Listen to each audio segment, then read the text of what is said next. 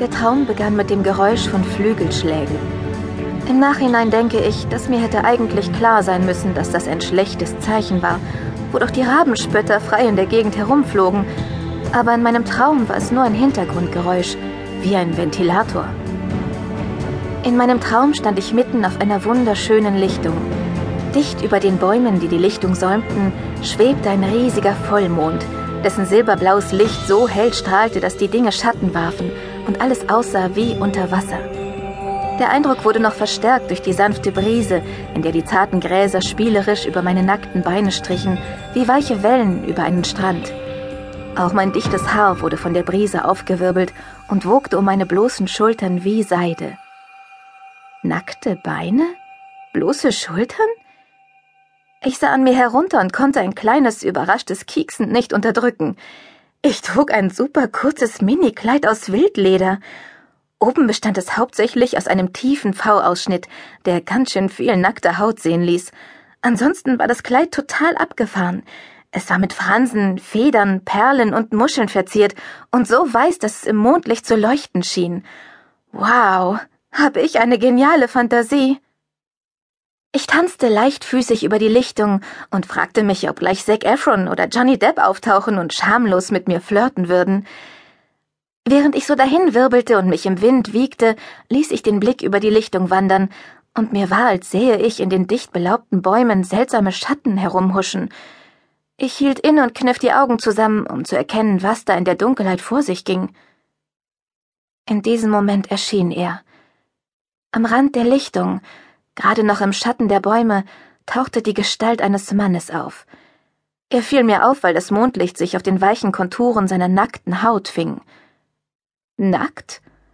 War meine Fantasie total übergeschnappt?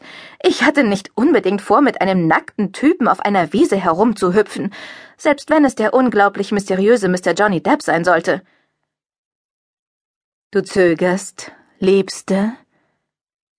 Beim Klang seiner Stimme durchlief mich ein Zittern, und es stellten sich mir die Härchen auf den Armen auf. Wer bist du?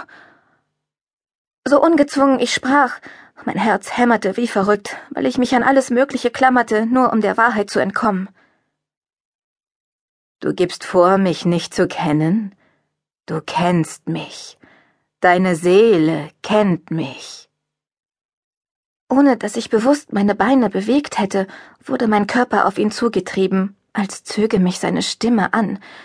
Als ich ihn erreicht hatte, sah ich zu ihm auf. Es war Kalona. Ich hatte es vom ersten Moment an gewusst. Ein Albtraum. Das musste ein Albtraum sein. Er war nackt, aber sein Körper war irgendwie nicht ganz wirklich. Seine Gestalt waberte und changierte im Takt der zarten Brise. Hinter ihm in den nachtgrünen Schatten der Bäume konnte ich die geisterhaften Silhouetten seiner Kinder, der Rabenspötter sehen, die sich mit ihren menschlichen Händen und Füßen an den Ästen festklammerten und mich mit ihren Augen in den mutanten Rabengesichtern anstarrten. Seine Augen waren das Wirklichste an ihm, sie und seine samtene Stimme. Okay, es ist vielleicht ein Albtraum, aber es ist immer noch meiner. Ich kann einfach aufwachen. Ich will aufwachen. Aufwachen! Aber ich wachte nicht auf. Es ging nicht. Nicht ich kontrollierte den Traum, sondern Kalona. Er hatte ihn erschaffen. Diese dunkle Albtraumlichtung hatte mich irgendwie hierher gebracht und die Tür zur Wirklichkeit hinter uns geschlossen. Was willst du? Ich sprach schnell, damit er nicht hörte, wie meine Stimme zitterte. Du weißt, was ich will, Liebste. Ich will dich. Diesmal bewegte er sich, trat so dicht an mich heran, dass ich die Kälte spürte, die von seinem substanzlosen Körper ausging. Meine Aya. Aya, der Name, den die weisen Frauen der Cherokee dem Mädchen gegeben hatten, das sie vor Jahrhunderten erschaffen hatten, um ihn in die Falle zu locken. Panik stieg in mir auf. Ich bin nicht Aya.